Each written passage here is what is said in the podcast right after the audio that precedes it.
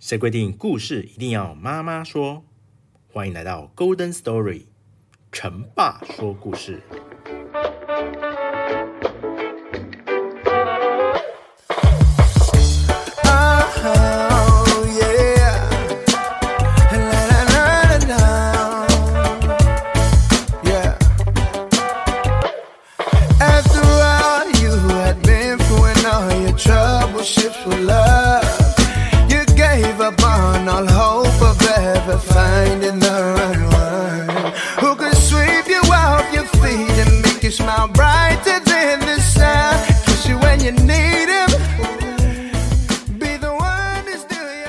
Hello，大家好，欢迎来到 Golden Story，成爸说故事。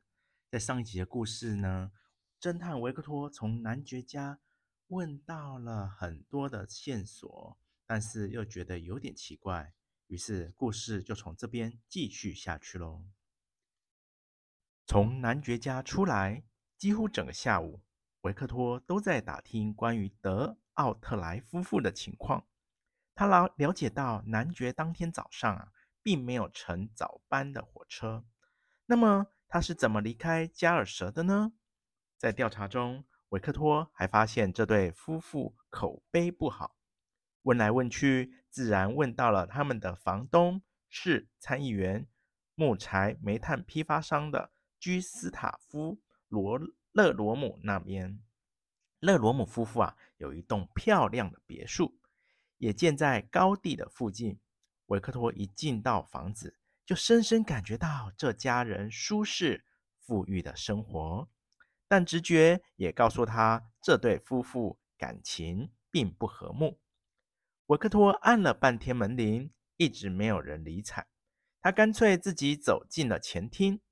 二楼传来争吵声和摔门的声音，一个男人的声音在滴滴声做解释。而另外一个女生呢、则用愤怒的尖叫声咒骂着：“你这个酒鬼！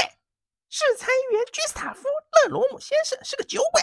你说你昨天晚上都在巴黎做了些什么？”你很清楚，亲爱的，我只是跟德瓦尔在生意上有些应酬。我了解那个德瓦尔，一个花天酒地的家伙。那么晚饭以后呢？上情侣游乐场了，玩女人。啊！跳舞，喝香槟。你疯了，昂利叶特！我再说一次，我开车把德瓦尔送到叙莱斯那去了。争吵声渐渐加温，未打斗，有什么东西重重砸到地板上，发出一声闷响。几点钟？凌晨三四点吗？我不清楚，昂利叶特，我醉了。说话间，一个男人出现在楼梯上，跌跌撞撞地下了楼。一个女人则在后面追着。男人跑到了前厅，这才发现有客人在这等着。您是？对不起，勒罗姆先生，我按了铃，没人回答，就冒昧。维克托啊，表示出一丝的歉意。您听见了？夫妻吵架不是什么大不了的事。她是个好妻子，勒罗姆笑了起来。这是个四十岁左右、脸色红润、颇为英俊的中年男人。到我书房来吧，请问贵姓？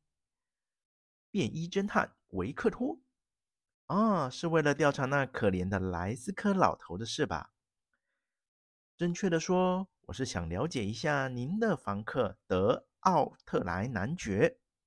维克托接过他的话，说着：“我想了解你一下，你们相处的怎么样？”那家伙啊，勒罗姆摇了摇头，很不好。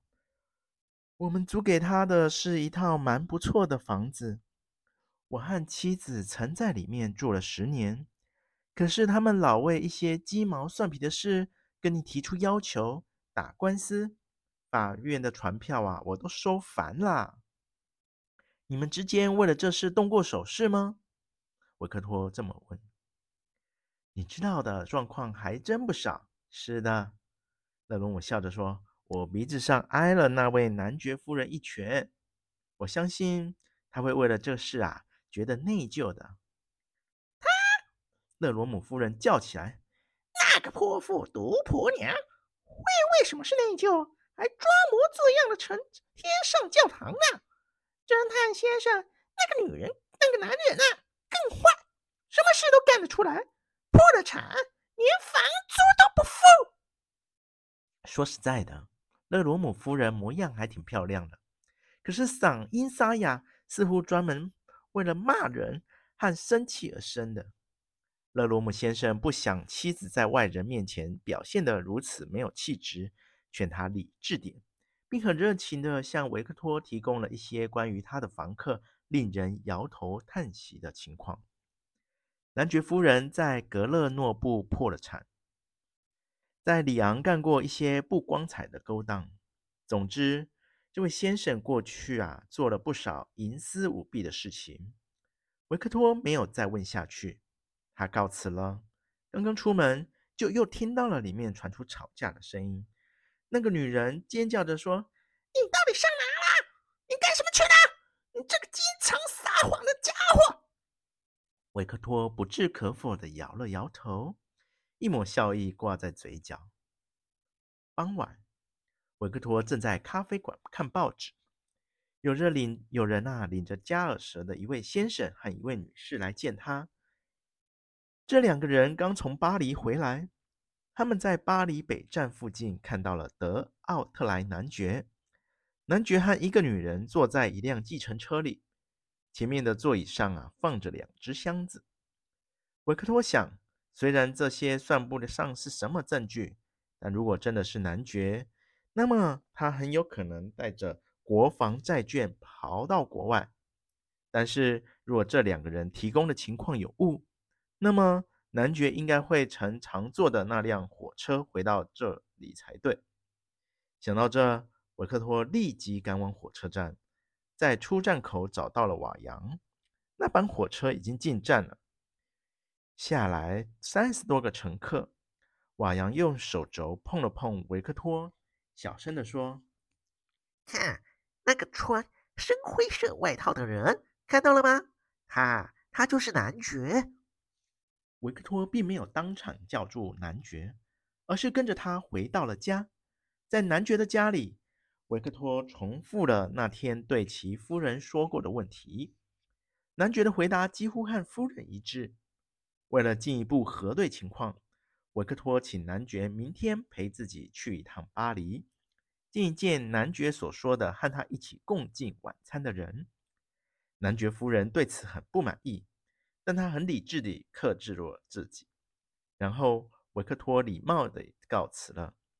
当屋里只剩下维克托和男爵时，男爵承认自己在巴黎有一个情人。昨天晚上一起吃饭，以及今天早上送他上车的都是这个女人。维克托答应不把这些告诉男爵夫人，但他要求男爵带自己去见见这个女人。男爵犹豫了一会儿，终究还是答应了。第二天，维克托和男爵来到了巴黎，找到了那个叫爱丽丝·曼森的女人。这个女人所表现出的镇定，让维克托满腹怀疑。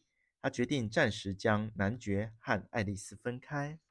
十五分钟后，两名侦探赶过来守住爱丽丝，维克托则将男爵带到了警署。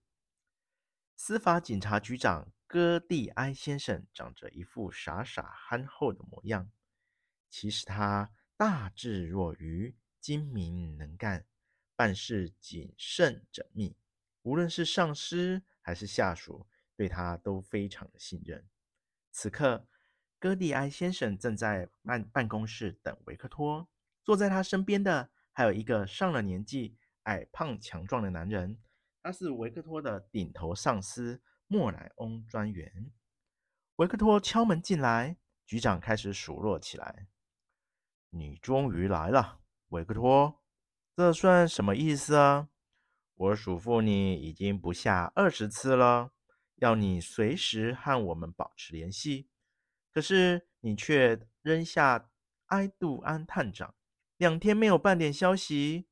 圣克鲁警察分局搞一套，我的手下们搞一套，你又一套，各行其事，都没有通盘的计划。的确，我对这件事还不大尽力。维克托丝毫不改平时那副放肆的口吻，回答说：“这件事很有趣，但并没有让我完全动心。老实说，根本没有真正的对手，都是些三流的演员。”既然如此，局长说：“那你就把案子交出来吧。”莫莱翁虽然不认识亚森·罗平，但过去和他交过手，早就熟悉这个人，比别人更适合。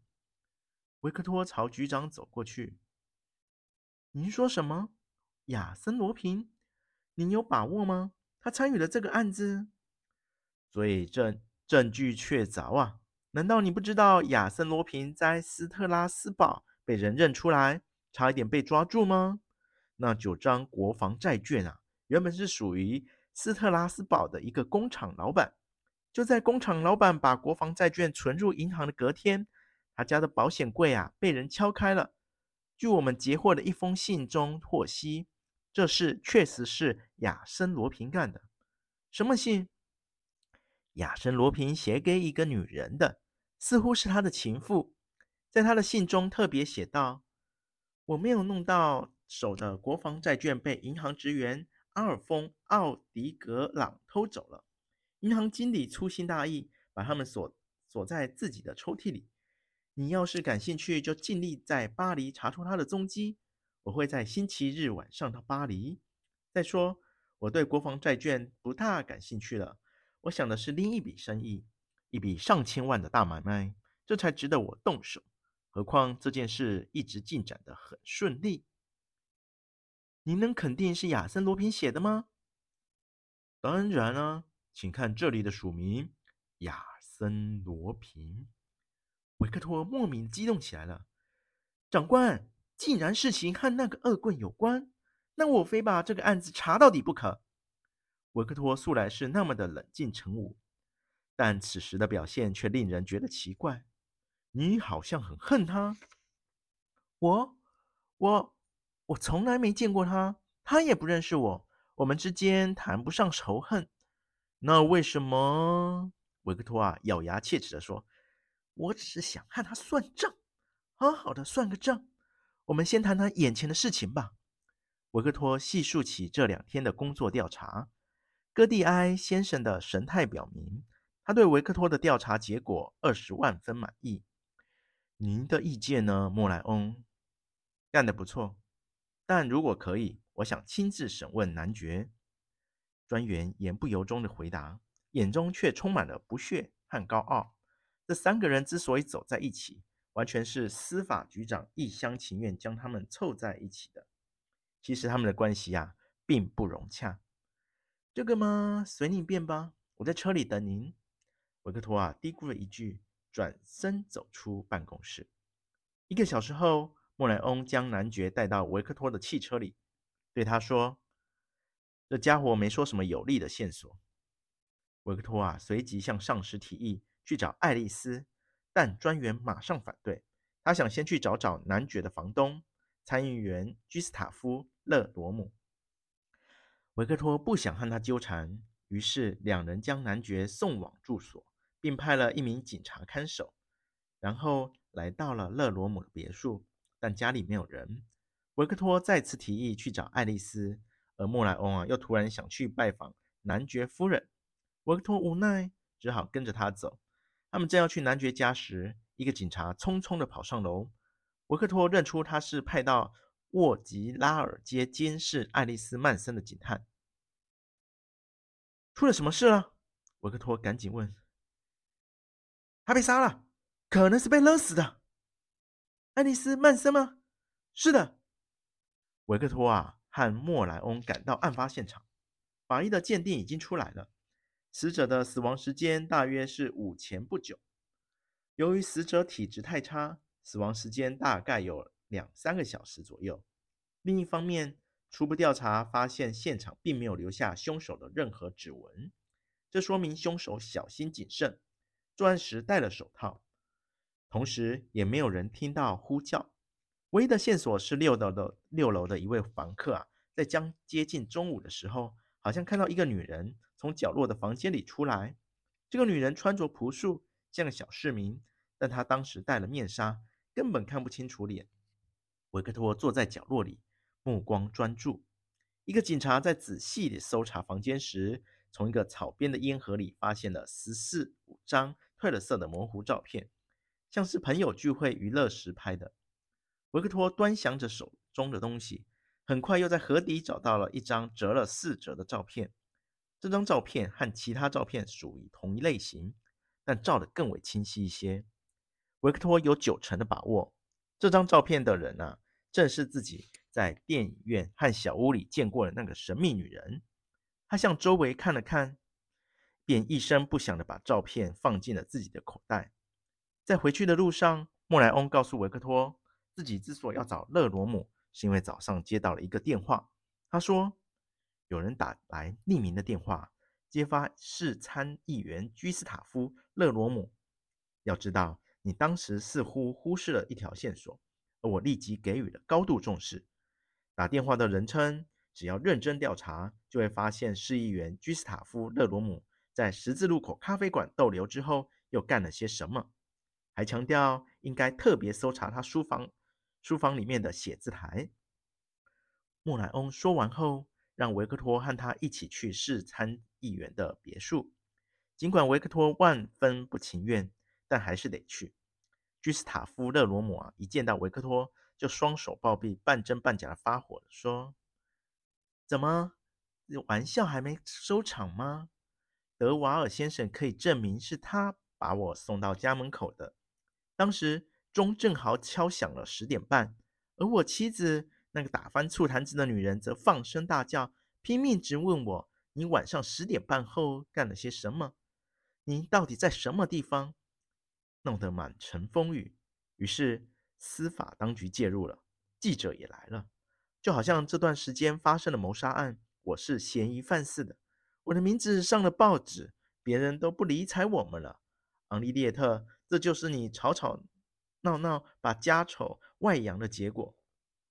维克托上次来看到的列昂利列特啊，是那么凶，那么泼辣，而此刻他却低下头，小声地说：“我已经向你承认是我弄错了。想到德瓦尔把你带去跟一些女人鬼混，我就气昏头。你是对的，你确实是在半夜前回来的。”莫莱翁丝毫不理会这对夫妇的对话。他对一件核桃木家具啊产生了兴趣。他对参议员说：“这个写字台的钥匙你带在身上吗？可不可以打开它？”“当然可以啊。”勒罗姆回答说。然后从衣袋里呀、啊、掏出了一串钥匙。写字台的台面打开了，里面露出了六六个小抽屉。莫莱翁一个一个的仔细检查着，在其中的一个抽屉里。他发现了一个用绳子捆着的小黑布袋，袋子里面装着一些白色片状的东西。马钳子碱是一种神经刺激剂，从哪里弄来的？这很简单呢。居斯塔夫·勒罗姆说：“我在银洛涅有一块猎场，有时候是为了要杀虫。莱斯科老头的狗就是被马钳子碱碱毒死的，你知道吗？”勒罗姆爽亮说：“那又怎么样啊？就我一个人有这东西吗？”一旁的维克托啊，一直盯着昂利叶特。他发现，当自己的丈夫说这句话时，这个女人非但没有笑，那张俏脸上啊，还露出了恐惧的表情。请把书桌打开看看，莫莱翁命令着说。勒罗姆似乎渐渐不安起来，他犹豫了一下，还是服从了。莫莱翁翻着书桌里的文件。浏览着各种资料和记录。当他看到一支勃朗宁手枪时，随即拿出一根有毫米刻度的尺啊，量了量枪的口径。这是支七发弹夹的勃朗宁手枪，他说道，口径好像是七点六五毫米。对，口径是七点六毫米。勒罗姆回答说：“这支勒勃。”勃朗尼呢，和那只开过两枪，一枪打死莱斯科老头，一枪打倒埃杜安探长的手枪啊，口径相同。这跟我有什么关系？难道单凭这点就确定是我？勒罗姆喊道：“我这支枪啊，从买来到现在已经过了五六年了。莫莱欧没有答话，他卸下弹夹，发现里面少了两颗子弹，因此加重了语气说：“少了两颗子弹。”接着他又仔细检查了一遍，然后很威严地说：“不管您怎么解释，先生，我觉得枪膛里有新燃烧的火药痕迹。好吧，我们也不用争了，专家们会做出判断的。”勒罗姆半天没回过神来，过了好一会儿，他才说。这一切都没有根据，先生。如果我有罪，我就不会在写字台里面收藏马钳子茧，把手枪收藏在书桌里。那您怎么解释啊？我什么也不解释。再说，案子是凌晨一点发生的，可是我的园丁阿尔费尔雷德啊，可以证明我确实是在将近十一点回来的。他住的花房啊，离我的车库只有十步。他站起来。向窗外喊道：“阿尔费雷德！”园丁进来了，还有点胆怯的把一顶鸭舌帽转过来转过去，不知道该怎么回答问题。莫莱翁生气了：“你说话啊！你主人把开车子啊开进车库的时候，你到底听到了没有？”“我不大记得。”我认为。怎么？勒鲁姆叫道：“说你不记得？”